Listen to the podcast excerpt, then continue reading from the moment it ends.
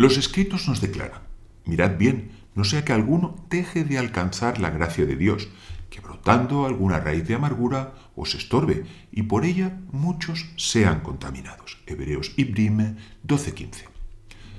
Shalom, queridos Jabrim. Mi nombre es Isaac Benahor y me gustaría compartir con ustedes unas reflexiones sobre la Biblia.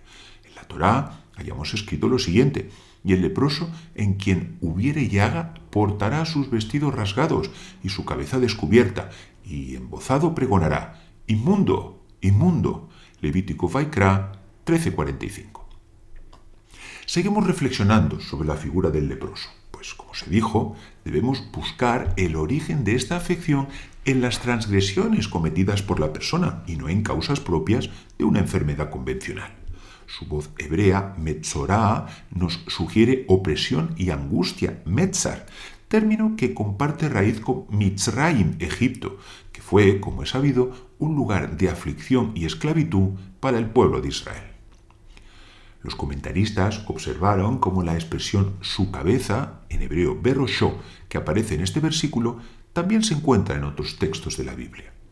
Aquí leemos y su cabeza estará descubierta, y en otro lugar se dice, vayamos y edifiquemos una ciudad y una torre cuya cabeza, berosho, llegue al cielo. Génesis Bereshit 11.4.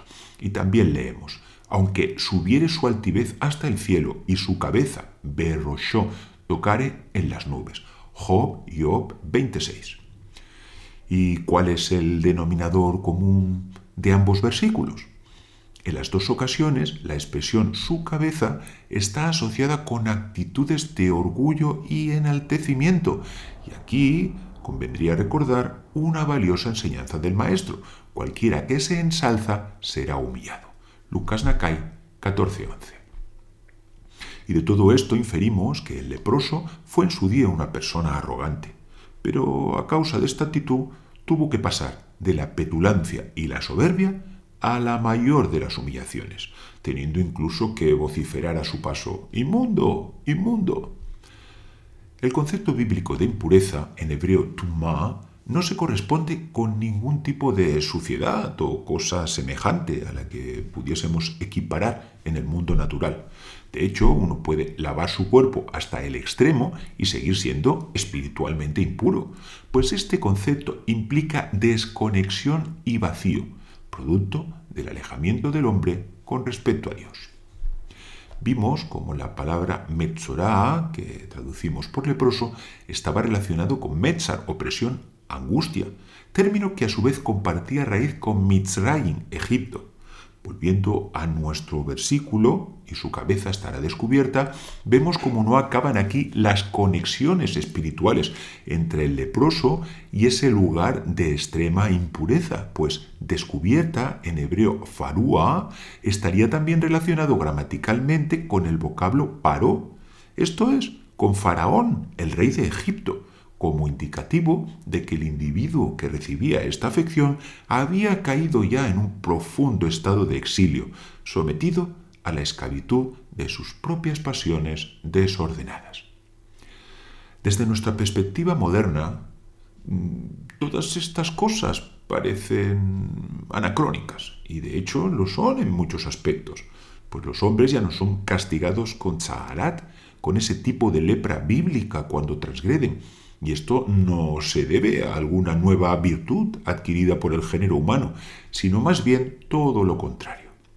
El hombre se encuentra ahora tan lejos de Dios que ni siquiera es advertido para que abandone sus malos caminos. Pues no lo olvidemos, el Eterno corrige al que ama y castiga a quien tiene por hijo. Proverbios Mishle 3:12.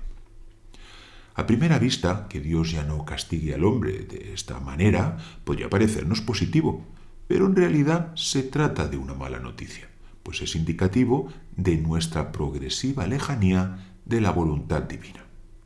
Querido amigo, existen dos maneras de acercarnos a nuestro Hacedor. Una es a través del temor reverente, aquel que nos inspira el Rey del universo, y esta es una forma correcta y procedente.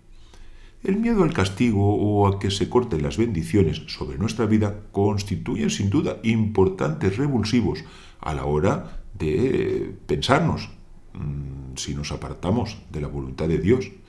Pero existe un camino aún más excelso, el del amor, aproximándonos al Creador como ese hijo que abraza a su Padre con ternura y gratitud. En estos tiempos de laxitud y descreimiento general, la presencia divina se halla más oculta que nunca en nuestra vida diaria. Esto implica recibir menos disciplina, pero también perdernos las maravillosas experiencias espirituales, esas que nos llevan a sentir de forma cercana el inefable amor de Dios. Y hasta aquí nuestra reflexión de hoy. Si lo desea, puede seguirnos a través de nuestra web isaacbenahor.com o a través de nuestros canales de YouTube, Instagram, Facebook o Spotify. Shalom.